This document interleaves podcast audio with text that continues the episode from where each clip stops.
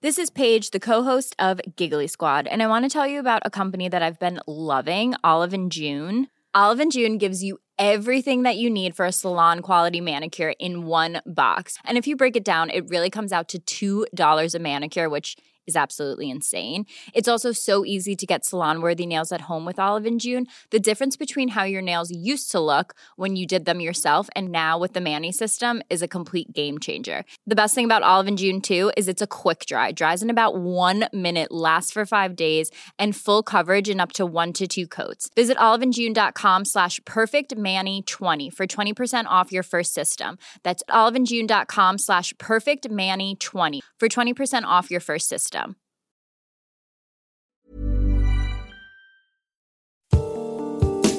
Avant votre épisode de Hex, je voulais vous parler de notre deuxième cerveau, le ventre.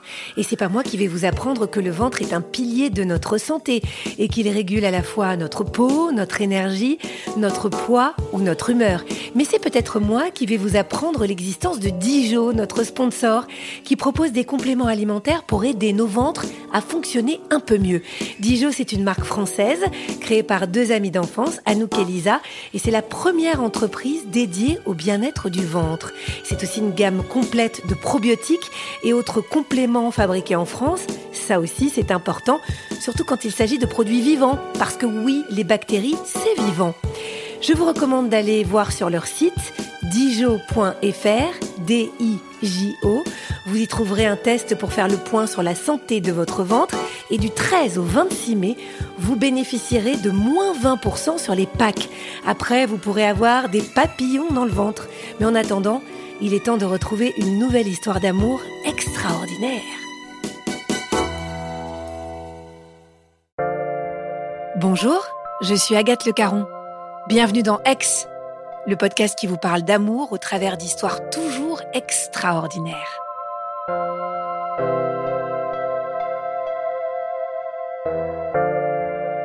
Qui a dit que l'amour ne survivait pas à la distance? Certainement pas Mathilde, qui alors qu'elle pensait ne jamais aimer, a finalement vécu l'amour au-delà des kilomètres, des séparations et des nombreux obstacles qui ont jalonné son histoire. Ah et à propos, si vous aussi vous voulez nous raconter votre histoire d'amour, envoyez-nous un résumé à podcastx1 à gmail.com.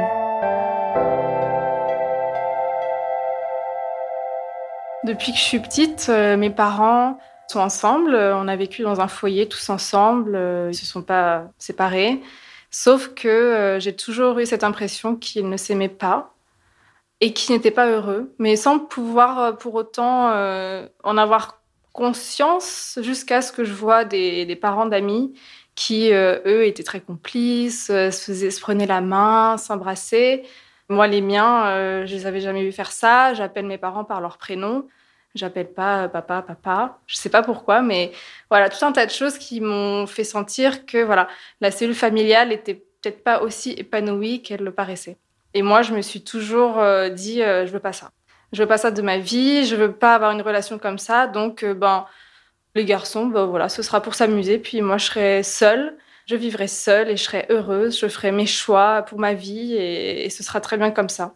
Je pourrais dire que j'avais déjà commencé à avoir euh, un esprit euh, indépendant euh, vis-à-vis de la vie future, de l'argent.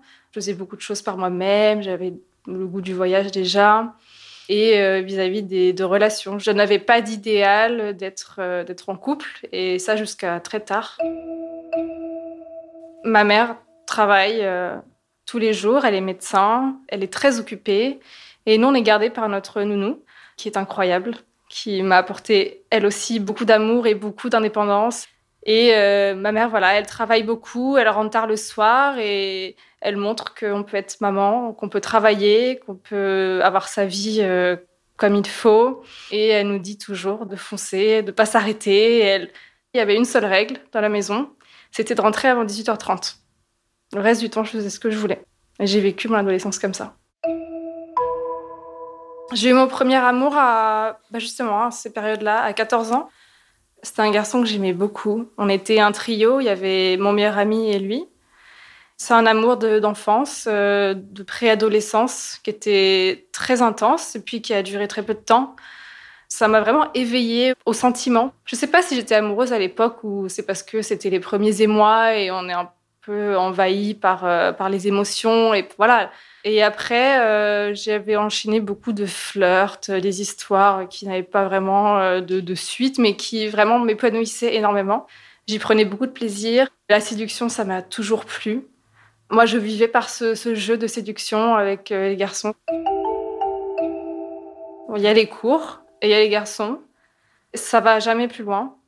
C'est rare que ça aboutisse à une relation, mais ça me va très bien comme ça. Et c'est vrai que dès que je sens que la personne s'attache, je sais pas ce qui se passe, mais d'un coup, il y a plus d'attirance physique et il y a plus d'attirance euh, émotionnelle.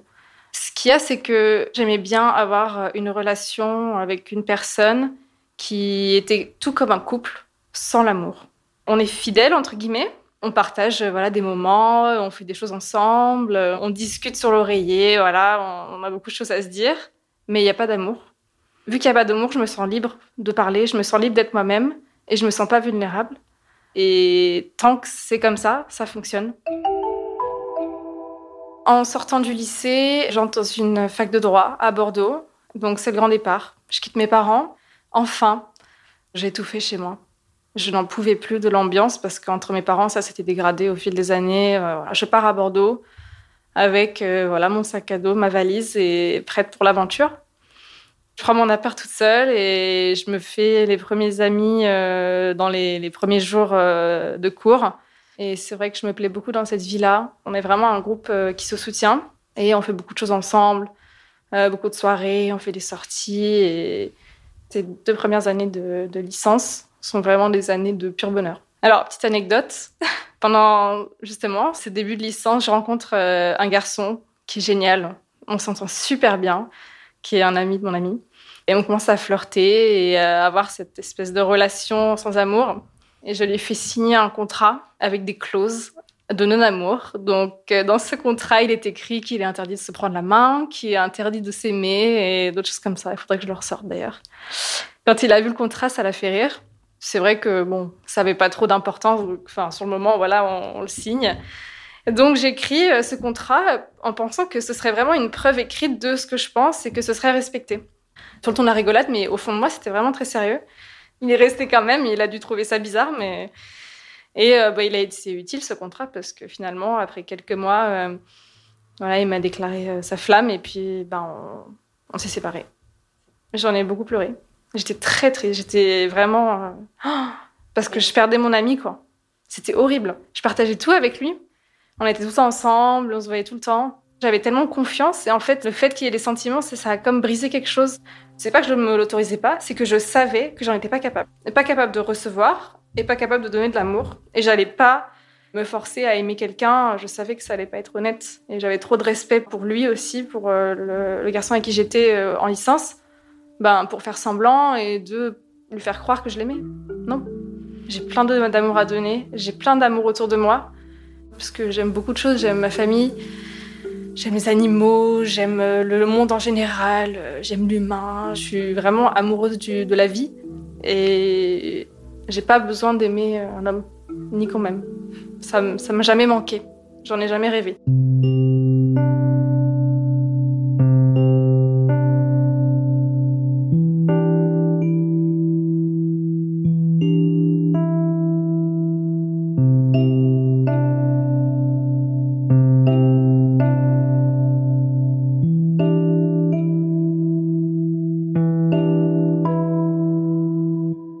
En filière euh, droit euh, franco-anglais.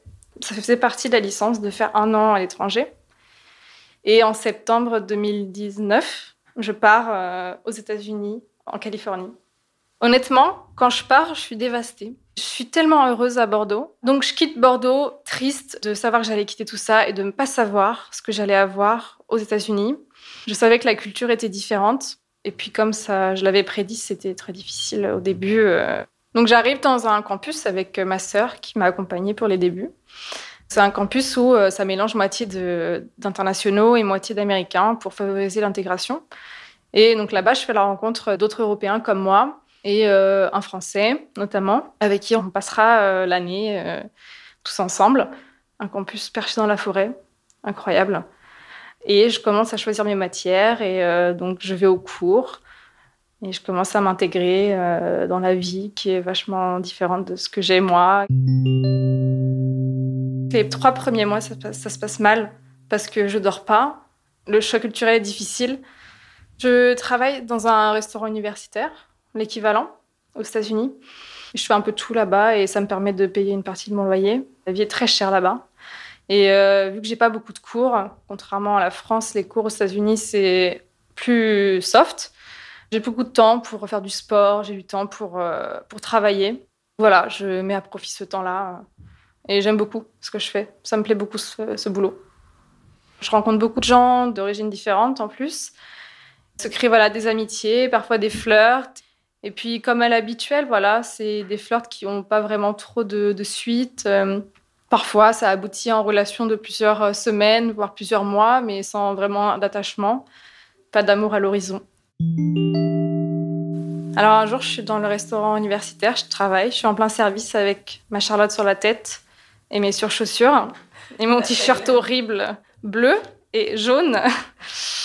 Et je vois au loin euh, mon manager, qui est aussi mon ami et camarade de classe, Socrate, qui est grec. Et il est attablé euh, avec une personne, un ami à lui, visiblement. Je m'en vais les saluer. Et son ami se retourne. Quand je le vois, je me dis waouh, trop beau. Et donc, au lieu de les saluer, euh, je vais m'asseoir à leur table. Il est brun, les yeux bruns, noirs, la barbe, beaucoup de barbe, noire. À ce moment-là, je vois pas qu'il est grand, mais je sens qu'il est grand. Il a une belle pommade et il est magnifique. Quoi. Il est vraiment mon style. Je me dis, mais c'est fou. Vraiment, il a été créé sur mesure. Et je m'assois, je m'attable avec eux. Il me regarde, il me sort une phrase de drague en français. Et je rigole parce que je trouve ça vraiment nul. Il me dit euh, Le monde est plus beau dans tes yeux ou un truc comme ça, mais nul. Moi qui suis allergique au romantisme, euh, aux trucs mignons, euh, je déteste ça. Je rigole, je me dis Mon Dieu. Et euh, voilà, je repars travailler. Je cherche pas à le revoir et c'est un pur hasard qu'on se revoit tous les jours après ça, au même endroit. Alors je travaille pas aux mêmes heures, il a aucune idée de l'heure où je travaille, on n'a aucun contact, aucun réseau social. Socrate, je lui en parle pas non plus. vraiment, c'est un pur hasard. Au début, on commence à parler cinq minutes. on se rend compte très vite qu'on a plein de points communs, qu'on partage beaucoup de choses, notamment voilà l'amour pour l'Europe et la mentalité européenne. Il s'appelle Kian. Il est iranien, il est né, a vécu en Iran jusqu'au lycée. Donc ses parents voilà, sont iraniens, ils ont vécu là-bas aussi. Et il est parti donc, pour le lycée euh, en Suisse. Donc c'est pour ça qu'il parle allemand. Il faisait ses études aux États-Unis à la même université que moi. Donc il était parti pour 4 ans et moi un an. Lui, on était à sa deuxième année à l'époque. Au fur et à mesure, on partage des repas. Moi, j'en profite pour faire ma pause à chaque fois. Quand je travaille, voilà, je fais ma petite pause de, 15 minutes, 20 minutes. Lui, il mange en, même temps et on partage euh, voilà, tout ça pendant plusieurs semaines. À chaque fois, nos discussions sont tellement enrichissantes. J'en ressors toujours avec le sourire. Ça me donne du peps à la journée, un peu comme un café, en mieux. Et dans ma tête, je pense pas à plus. Je le vois comme euh, une connaissance. Il est beau, mais ça fait pas tout. Il est très intéressant, mais euh, voilà, je, suis tellement habituée à ne pas m'attacher. Je passe du bon temps à ce moment-là avec lui et je veux que ça reste comme ça. Il y a un jeu de séduction, mais j'aime tellement nos moments passés que j'aurais rien fait pour que ça change. Et en dehors de ça, on se parlait pas. On s'envoie pas de messages, on n'a pas nos numéros de téléphone respectifs, on n'a aucun réseau social respectif, rien. On a une seule personne en commun et en plus avec cette personne, j'en parle pas. C'est notre petit cocon. Il y avait une soirée iranienne organisée dans ma résidence et je voulais absolument le prévenir pour qu'il y participe s'il avait envie. Moi, je n'y participais pas parce que je travaillais, donc c'était, c'est même pas un date euh, pour y aller ensemble. Donc je l'ai trouvé sur Instagram et je lui envoie le flyer euh, de l'événement. Avec ça, on a pu avoir un contact à l'extérieur et ensuite on s'est envoyé nos numéros de téléphone et là on a pu euh, commencer à se tenir au courant. Donc, à la fin du deuxième euh, trimestre, une soirée d'adieu organisée pour tous les étudiants qui repartaient chez eux. Je m'embêtais à cette soirée, je m'ennuyais à mourir. Euh, voilà, c'était pas très intéressant. Et euh, je lui envoie un message, je lui dis Écoute, si t'as envie de passer, passe, je suis dans cette salle, m'emmerde un peu, viens. Il m'a dit Ok, j'arrête de travailler et je viens. Est-ce qu'il étudiait pour ses examens Il est venu. Et c'est à cette soirée que pour la première fois, on se dit bonjour en bonne et due forme à l'américaine, c'est-à-dire le hug. En France, on fait pas de hug, on fait la bise. Et euh, donc là, je savais que j'allais lui faire un, petit hug, une petite embrassade avec les bras. Un premier contact physique, parce que jusqu'à présent, on n'a fait que parler. Et il arrive et on se fait un câlin. Et moi, d'un coup, ça me. comme un, courant qui passe dans mon corps. Ça me remplit de bonheur. Donc euh, voilà, on se dit bonjour. J'ai l'impression que ça dure longtemps ce câlin. Ça se trouve, ça dure 5 secondes. Et ensuite, on s'assoit, on se regarde dans le blanc des yeux, puis on discute tous les deux toute la soirée, visiblement sans se préoccuper des autres. Et je sens que ce soir-là, il y a un peu plus. Parce que je sais pas, peut-être c'est, l'environnement, il fait noir, euh, on est dans une ambiance de soirée, on n'est plus dans une ambiance de travail où on étudie, où moi je suis en train de travailler. C'était les vacances, euh, les jours qui suivaient. Et lui, il m'avait fait comprendre un peu tout au long de nos échanges qu'il était en couple, que ça se passait mal, mais qu'il avait quand même une copine et que, en l'occurrence, elle venait aux États-Unis pour les vacances, pour le spring break. Voilà, je l'avais très bien compris et j'espère rien de plus. Ce soir-là, on se dit au revoir. Et moi, je suis très heureuse en fait parce que je me dis, on a, on a partagé des tellement beaux moments. Ça se termine sur une belle note. On se dit adieu. Le spring break, oui, dure deux semaines. Lui, euh, il fait sa vie, je sais absolument pas ce qu'il fait. Moi, je pars de mon côté en voyage euh, dans le sud de la Californie avec des amis. Je pense pas spécialement à lui ni rien. Euh. la vie reprend son cours. En retournant sur le campus, pareil, pas de nouvelles. Euh, je fais ma vie, je reprends les cours. Il y a des nouvelles personnes que je rencontre. Au début, on se croisait tout le temps. Et depuis que c'était, on s'était voilà, séparés, on se recroise plus.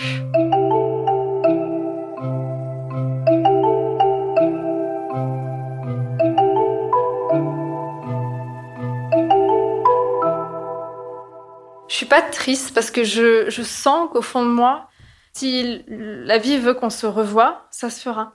J'ai une espèce de confiance en le déroulement des choses. Donc, euh, le fait de ne pas avoir d'attente, ça a vraiment euh, rendu la, chose facile. Encore un peu après le spring break, j'ai un espèce de déclic.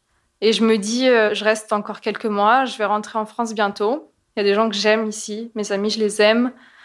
Et il faut que je passe du temps avec eux. Mais c'est une personne avec qui je parle moins et du coup je leur envoie un message et j'envoie un message à Kian. Je lui dis euh, Bon, écoute, euh, moi j'ai pris conscience que je partais bientôt, j'ai envie qu'on passe du temps ensemble si t'en as envie. Il me répond, il me dit Ok. À partir de ce moment-là, on a commencé à se revoir. Je suis trop contente parce que c'est comme si rien s'était passé. On retrouve la complicité, nos sujets de discussion, nos sujets euh, de rigolade. rien n'avait changé pendant ce mois passé séparés. On était toujours aussi contents de se voir. Et on a commencé à partager euh, des moments euh, en dehors du travail, donc à faire du tennis ensemble, à faire des balades, euh, à passer du temps chez l'un, chez l'autre. Et c'est à ce moment-là qu'on a commencé à se, rapprocher. Un jour, il me, il me dit Bon, si tu as envie, passe chez moi. on avait l'habitude de prendre le café chez lui. Et je lui dis Écoute, pas ce soir, moi je danse. Donc je vais danser. Je rentre très tard. Et en rentrant, euh, j'avais plein d'énergie encore. Je lui dis, euh, bah, je suis rentrée. Si tu dors pas, on peut se voir. Et euh, il me dit, bah, ok, viens chez moi, j'y vais. On commence à voilà, parler ensemble de tout, comme d'habitude. Et commencer à faire nuit. il était déjà très tard. Et on parle, on parle, on parle. Et en fait, là, on commence à se rapprocher physiquement sur le canapé. on était assis à côté. Après, on commence à faire des papouilles. voilà. Moi, à ce moment-là, c'est vrai que je ne peux pas nier l'attirance que j'ai pour lui. Je l'ai jamais nié. C'est vraiment là, c'est plus fort que moi. Euh, je, me dis, euh, je suis trop attirée par lui. Euh. Il y a vraiment cette connexion en plus mentale, voilà. Et ce soir-là, on s'embrasse. Il est à demi baisé parce que il est en couple et que lui il se rend compte qu'il fait quelque chose d'extraordinaire.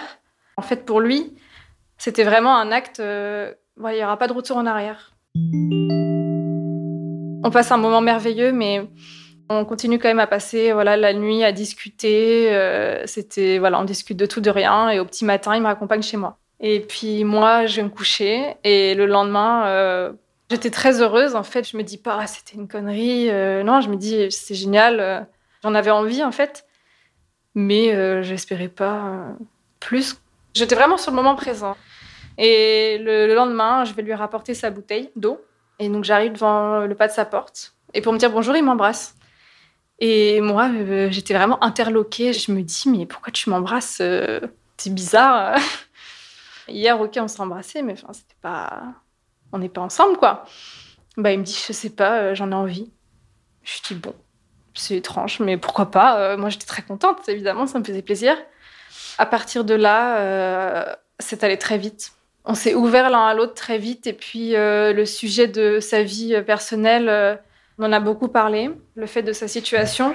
Et lui a pris une décision, je pense, dans sa tête de peu importe ce que notre relation allait devenir à ce moment-là, qu'il avait décidé que de toute façon, c'en était fini de sa vie d'avant. Notre relation avait fait que ça lui avait fait un déclic, mais il avait pris ses décisions indépendamment de moi.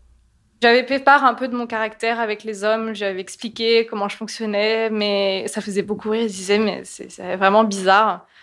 Mais pour autant, j'ai jamais ressenti ça avec lui, dans le sens où euh, je lui ai jamais dit bon écoute euh, si tu tombes amoureux euh, moi je vais partir. Je lui aurais pas dit parce que je le pensais pas. Dans mes ex-relations je leur disais parce que je le pensais. J'en étais convaincue. Lui, je savais que j'allais pouvoir l'aimer. Donc non, j'ai pas réagi de la même façon avec lui qu'avec les autres. C'est indéniable. Tout était le timing, tout a fait que ça s'est bien passé. C'était à une vitesse lente ça aurait été euh, rush, j'aurais fui directement. Mais ce qui a fait qu'on s'est embrassé ce jour-là, c'est que voilà, tout le timing était bon, c'était énorme. Mais j'avais pas peur, pas du tout, parce que voilà, c'est l'instinct à avoir cet amour. J'ai pas eu de cas de conscience à me dire oh non mais si voilà si même machin ça va faire un espèce de voilà je me sentir oppressée et tout. Non, on partage beaucoup beaucoup de temps ensemble. On fait plein d'activités, on va beaucoup au resto, on voyage. Il m'invite à des événements liés à sa communauté. Ils ont une communauté d'Iraniens euh, à Santa Cruz. On partage le café tous les jours. On se dit bonne nuit tous les soirs. On dort jamais ensemble. Chacun dort chez soi. Voilà, on a une intimité, mais c'est pendant la journée. On ne dort pas chez l'un ou chez l'autre. Et c'était merveilleux parce que moi, mes cours, euh, c'était devenu. Euh, bon, c'était pas très difficile, mais là, le dernier semestre, c'était vraiment. Euh, j'avais presque pas de cours, j'avais pas beaucoup de trucs à valider, j'avais arrêté de travailler. Le plus quart de mon temps était passé à faire du sport, voir mes amis et le voir lui. Donc j'avais beaucoup de temps libre. Il commençait à faire très beau en Californie. Le, le soleil était revenu. Donc on pouvait aller à la plage, on pouvait faire beaucoup d'activités en extérieur. Nous, on dit qu'on était défoncés entre nous. C'est un peu la comparaison la plus appropriée. Je planais à 100 000. Hein. C'est vrai qu'il n'y avait plus rien qui comptait. J'étais heureuse tout le temps. Plus rien ne m'atteignait. Et on était vraiment sur notre petit nuage. Et je pense que le fait de savoir que j'allais partir bientôt aussi a favorisé euh, l'ouverture de soi. Moi, comme lui, on voulait pas perdre une seconde. On savait que ça allait se terminer et que quitte à être, euh, enfin, à faire un truc ensemble, autant le faire jusqu'au bout, le faire à fond. On l'a vécu ces trois mois euh, tellement intensément, je voulais rien regretter.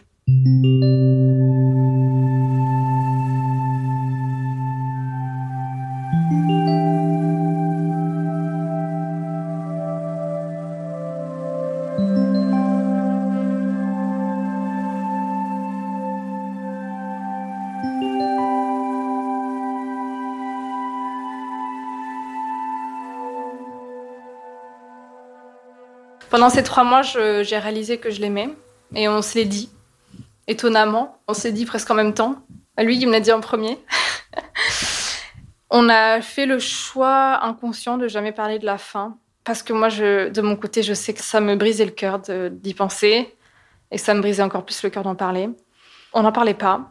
Parfois, on le mentionnait, mais vraiment euh, avec des mots détournés. Et euh, à mesure que la fin approche, je sens euh, l'angoisse qui monte. Je sens la pression monter. On le sent tous les deux dans nos échanges. C'est plein de bonheur, mais en même temps, dans nos yeux, il y a beaucoup de peur. Euh, on se regarde. Euh, on sait que c'est la fin. C'est un mélange entre plein de bonheur, en même temps beaucoup de tristesse. Donc on profite jusqu'au dernier moment. c'est douloureux, c'est douloureux. Cette fin, c'est un grand traumatisme pour moi.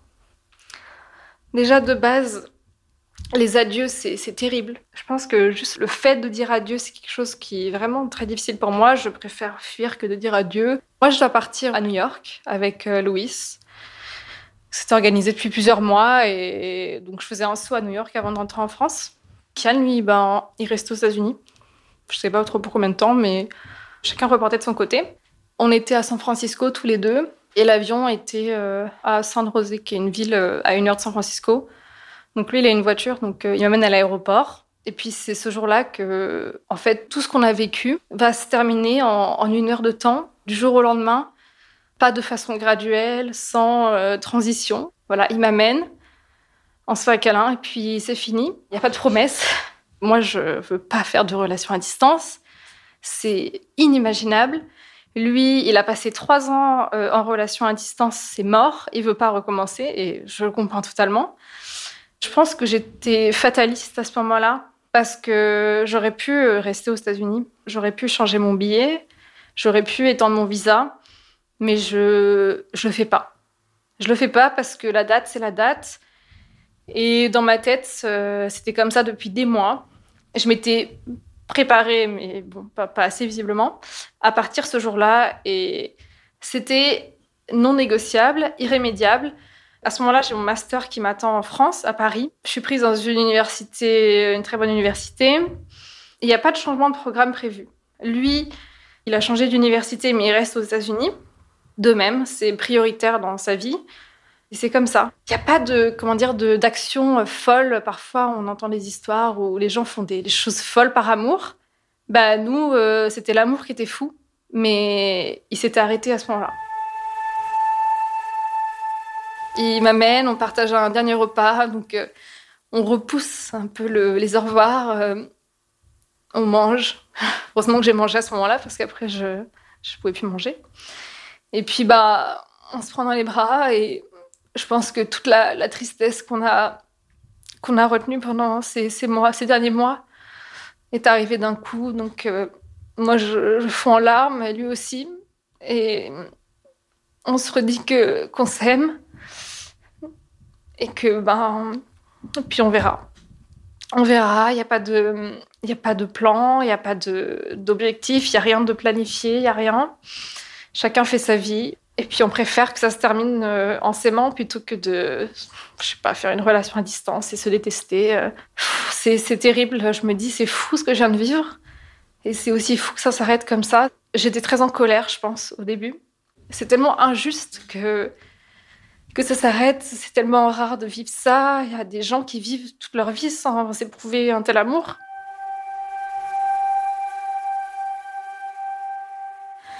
Je monte dans l'avion, enfin, je monte, je pleure dans l'avion.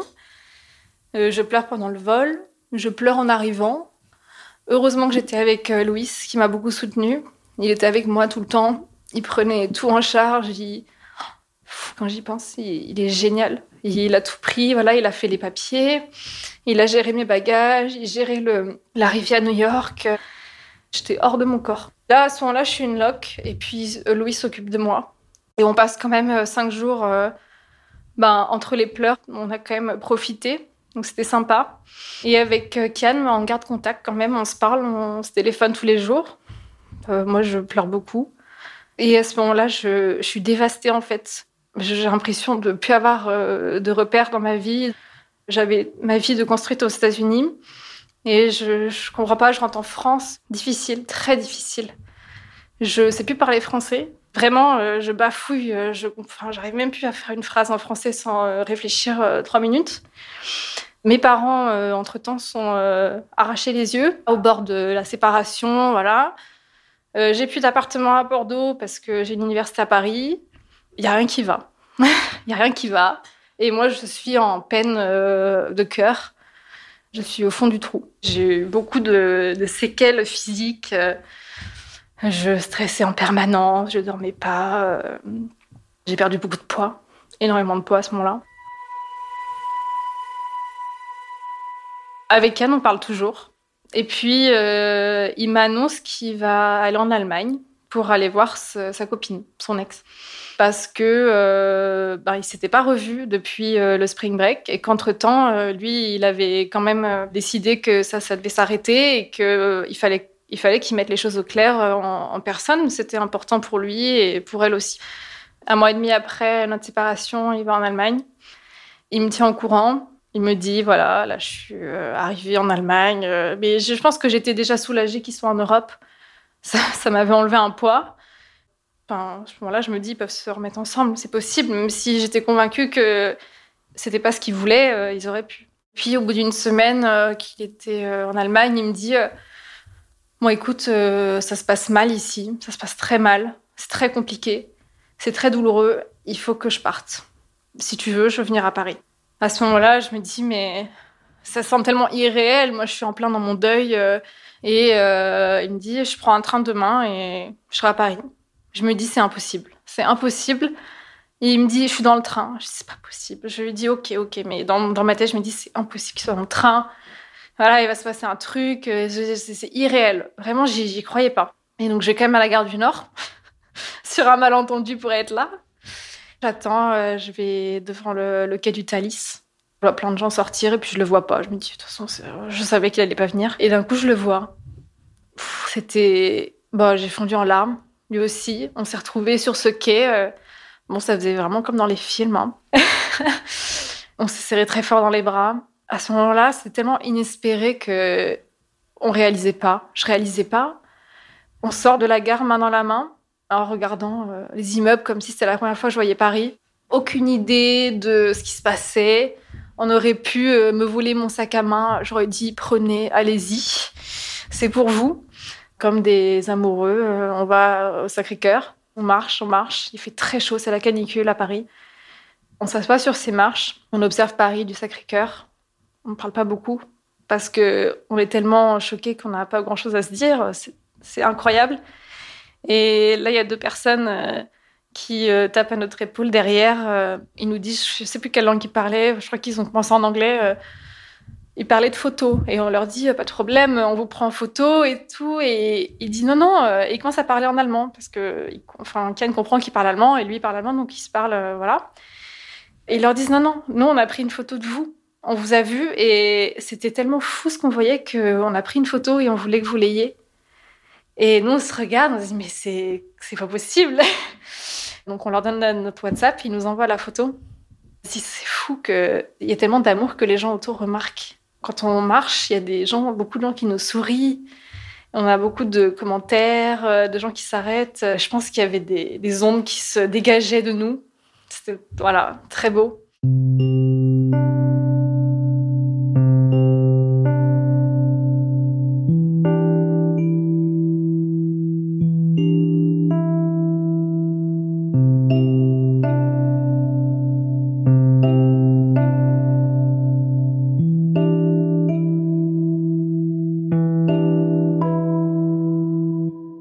C'était les vacances d'été. Il avait décidé de rester en Europe pour l'été, finalement, et de repartir aux États-Unis quand les cours reprennent. Donc en août, ça commence très tôt les cours là-bas. Donc on avait un mois et demi, euh, voilà, encore un mois et demi de, plus à gratter euh, avant de se dire au revoir et voilà. Et puis euh, quand on s'est reséparés, donc quand il est retourné aux États-Unis et moi je suis restée à Paris, pareil, des adieux déchirants, c'était horrible tout le mal-être, je pense, est ressorti. Tout ce que j'avais gardé en moi est ressorti. Donc euh, l'année qui s'en est suivie, le début d'année a été très difficile. Moi, j'ai commencé mon nouveau master. Je rencontre de nouvelles personnes, mais en fait, j'ai envie de parler à personne. J'ai pas envie de me faire des amis. J'en ai quelques-uns déjà qui sont à Paris, mais j'arrête pas de pleurer sans raison. Dès que je voyais quelque chose de triste ou une situation difficile, eh ben, ça m'envahissait de tristesse. Donc je vivais plus bizarrement, enfin, on continue à parler. On n'arrive pas à couper les ponts. Enfin, c'est tellement difficile à gérer que on se dit mais il faut qu'on arrête quoi. C'est pas possible d'avoir une relation qui fait plus de mal que de bonheur. Autant s'arrêter là, que ça se passe bien. Et lui pouvait venir en France, euh, enfin en Europe, à Noël. Donc c'était euh, cinq mois plus tard. Euh, cinq mois, c'était mais tellement long que je, ne croyais même pas qu'il allait revenir. De toute façon, je, je m'étais même pas retenu la date de l'avion ou quoi que ce soit. Je voulais pas avoir d'attente et d'être déçue. Et euh, il est venu quand même euh, à ce Noël-là. Et ce Noël, lui, il a passé dans ma famille. Donc incroyable. Euh, pour la première fois, je ramène quelqu'un, une pièce rapportée. Donc ma famille était super contente, ils l'accueillaient. C'était un peu euh, cocasse parce que mes parents, mes frères et sœurs, ils parlent anglais, mais pas euh, mes grands-parents et mes cousins. Voilà, ils parlent pas anglais. Donc du coup, euh, je faisais la traductrice en permanence. C'était vraiment beau. Mais voilà, encore une fois, ben, ils repartaient. Pour moi, c'était vraiment de l'instant présent. Chaque jour, je me disais bon, ben là, j'ai envie de lui parler parce que je l'aime. Mais pour autant, j'avais pas d'espoir que ça continue plus tard. Parce que une relation à distance. Pour moi, c'est impossible. C'est antinomique de dire relation à distance. Enfin, pour moi, loin des yeux, loin du cœur, euh, voilà. Mais on n'arrivait pas à plus se parler. Et donc, on a fait cette année euh, à distance. Et puis, moi, ça allait toujours pas. Mon état euh, s'empirait. J'étais toute seule à Paris. je sais pas comment j'ai réussi à gérer mes cours en même temps. Et euh, les, annonces de Covid commencent à arriver. J'avais pris des billets d'avion pour aller aux États-Unis, pour le rejoindre, pour un peu couper la distance. Voilà, ça faisait longtemps que c'était pas vu. Et euh, une semaine avant de partir, donc c'était en avril, Trump décide de fermer les frontières. Là, c'était dur parce que je me dis, mais c'est injuste. Il y a des, motifs de voyage. Le fait de s'aimer, ça en fait pas partie. Je retourne chez mes parents euh, grâce au confinement. Et j'ai pu prendre soin de moi. J'ai pu être entourée de ma famille, euh, ne pas avoir à me préoccuper de faire à manger. Voilà, ils prenaient soin de moi tous les jours, ils me bichonnaient jusqu'à ce que j'aille mieux. Les frontières commencent à, se réouvrir vers juillet. Pendant un très court laps de temps, on se dit, c'est le moment pour revenir. Il prend un billet d'avion pour une semaine, je crois que c'était vers le 11, 11 euh, juillet.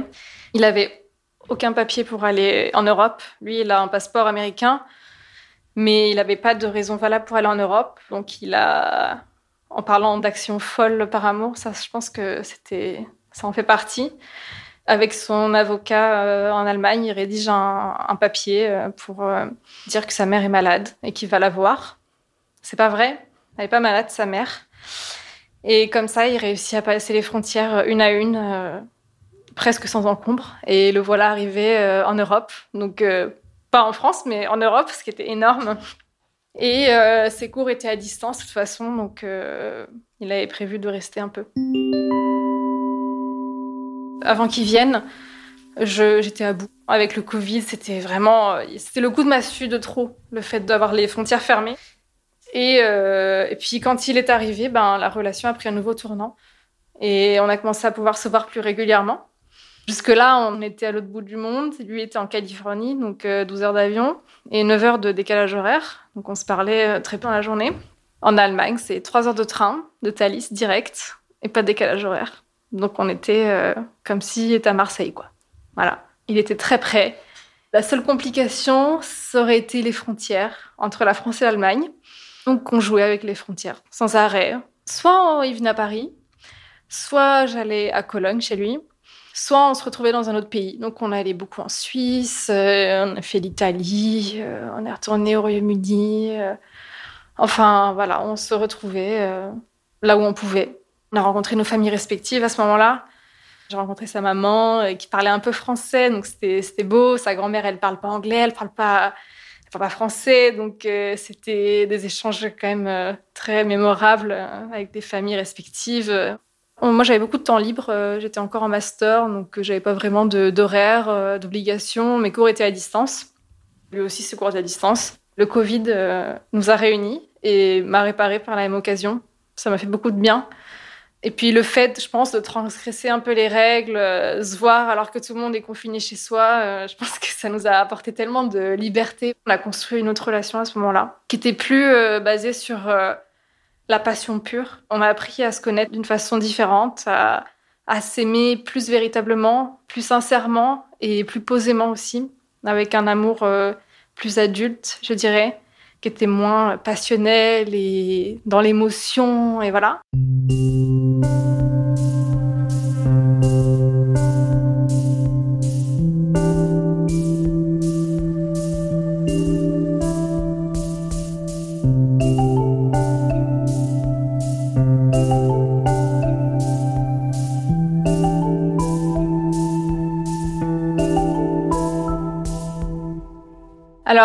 Terminé euh, son cursus aux États-Unis, donc qui avait duré 4 ans.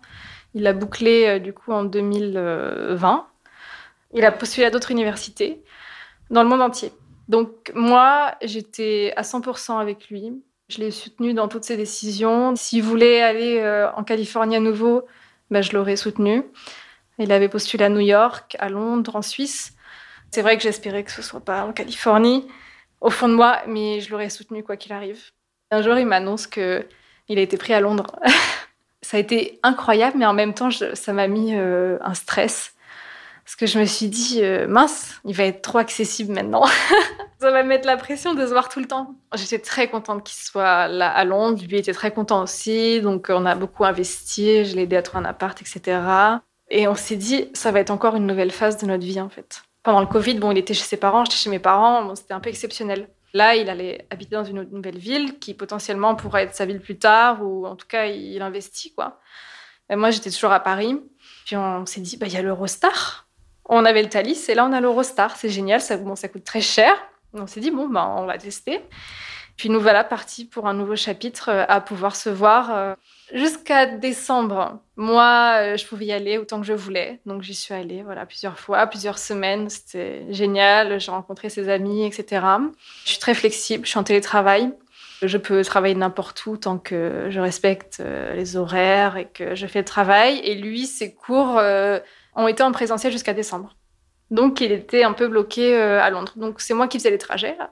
Donc là, la situation, c'est un peu compliqué. Ils ont fermé euh, les frontières aux Français en décembre, mais en même temps, ses cours sont devenus à distance. Donc euh, il est parti en Allemagne. La frontière France-Allemagne est ouverte. Donc euh, là, on se voit entre la France et l'Allemagne. Et quand il retournera au Royaume-Uni, ben, je pense que ce sera lui qui fera les trajets et on s'arrangera. Peut-être que d'ici là, ce sera réouvert. Ça nous stresse absolument pas. On a tellement l'habitude, je dirais, que on sait qu'on s'adaptera. Et c'est merveilleux parce qu'on choisit les moments qu'on passe ensemble. Ils sont prévus, ils sont voulus. On les crée, on les, organise. On organise des voyages, etc. On ne subit pas la présence l'un de l'autre. L'avantage, c'est que ça se termine euh, à chaque fois qu'on se voit. Voilà, il y, a un dernier jour. Chacun repart chez soi, mais on est aussi content que l'autre parte.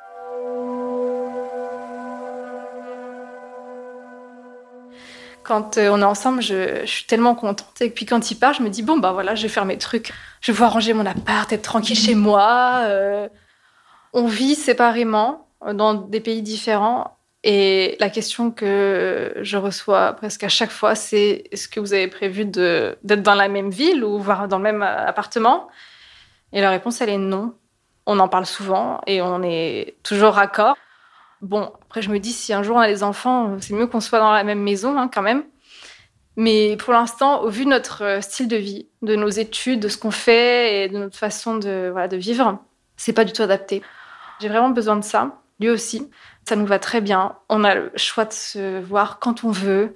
Ce qui fait que je l'aime autant, c'est que lui, il respecte tellement mon indépendance. Le fait d'accepter que ce soit pas un couple euh, typique, je dirais, c'est énorme pour moi parce que ben lui a vécu dans un couple traditionnel. Quand j'ai rencontré, euh, il était à des années-lumière de penser qu'il allait vivre ça lui aussi, quoi. Et le fait de de voir à quel point il s'est adapté, et que moi, j'ai fait tellement de choses pour m'adapter aussi que je me dis, j'ai fait tout ça, c'est que vraiment, c'était pour mon bonheur, quoi. J'ai confiance que tout ce qu'on fait sera pour notre bonheur et que si un jour on n'est pas heureux, ben on fera en sorte que ça change pour qu'on soit heureux, que ce soit ensemble ou pas d'ailleurs. Mais en même temps, je me projette pas. Je me lève tous les matins, je décide d'être avec lui, je décide chaque jour de l'aimer. J'ai ma liberté qui est là. Je sais que je peux partir quand je veux. Je sais que je peux lui dire que je l'aime quand je veux et que je peux changer de pays si je veux, que je peux faire le boulot que je veux, que je vais être dans la ville que je veux, faire les études que je veux, et qu'on sera là toujours pour se soutenir l'un l'autre. Parce qu'en fait, on s'est rendu compte que bah, les frontières, c'était plus une barrière pour nous. Autour de moi, euh, alors il y a des réactions différentes. C'est vrai que pendant la relation à distance, j'ai eu beaucoup de, de réactions. mais pourquoi je fais ça? Ça va mener à rien. J'ai d'autres amis qui, au contraire, ça les fait sourire parce qu'ils me connaissaient avant. Mais bon, j'ai pas changé, mais ils me disent, mais s'il y en a bien une que je pensais qu'elle allait jamais être en couple, ou alors pas si vite, c'est toi, quoi. Et me voilà amoureuse et heureuse. C'est vrai que ça attise beaucoup l'admiration plus que euh, la critique. J'ai toujours fui les relations car au fond, je pense que je savais que ça allait pas m'épanouir. Quand le bonheur s'est présenté, euh, ben j'ai su le prendre mais sans en avoir conscience. Hein. C'est pas donné à tout le monde de faire les bons choix naturellement. Puis je me suis beaucoup trompée avant. Hein. Et je pense que c'est une histoire de timing. Je suis persuadée que si j'avais rencontré quelques mois auparavant, ça n'aurait pas fonctionné. Je n'étais pas dans un état d'esprit pour le rencontrer. Lui n'aurait pas été prêt non plus. Je pense qu'il faut laisser faire la vie comme elle est, que si la vie euh, veut que vous soyez euh, réunis, elle vous réunira, mais il faut quand même se bouger les fesses. Il faut se battre, il faut prendre des billets d'avion, il faut franchir les frontières fermées, parfois pour certains franchir les barrières familiales, de religion, etc. Il faut se battre aussi, parce que si on se bat pour la bonne cause, ben ça vaut le coup.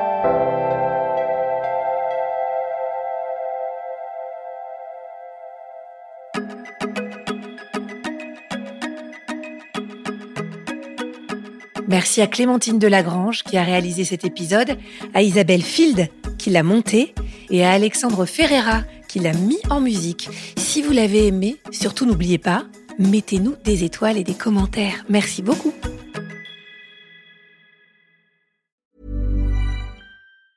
Mom deserves the best, and there's no better place to shop for Mother's Day than Whole Foods Market. They're your destination for unbeatable savings, from premium gifts to show-stopping flowers and irresistible desserts. Start by saving 33% with Prime on all body care and candles. Then get a 15-stem bunch of tulips for just $9.99 each with Prime. Round out Mom's menu with festive rosé, irresistible berry chantilly cake, and more special treats. Come celebrate Mother's Day at Whole Foods Market.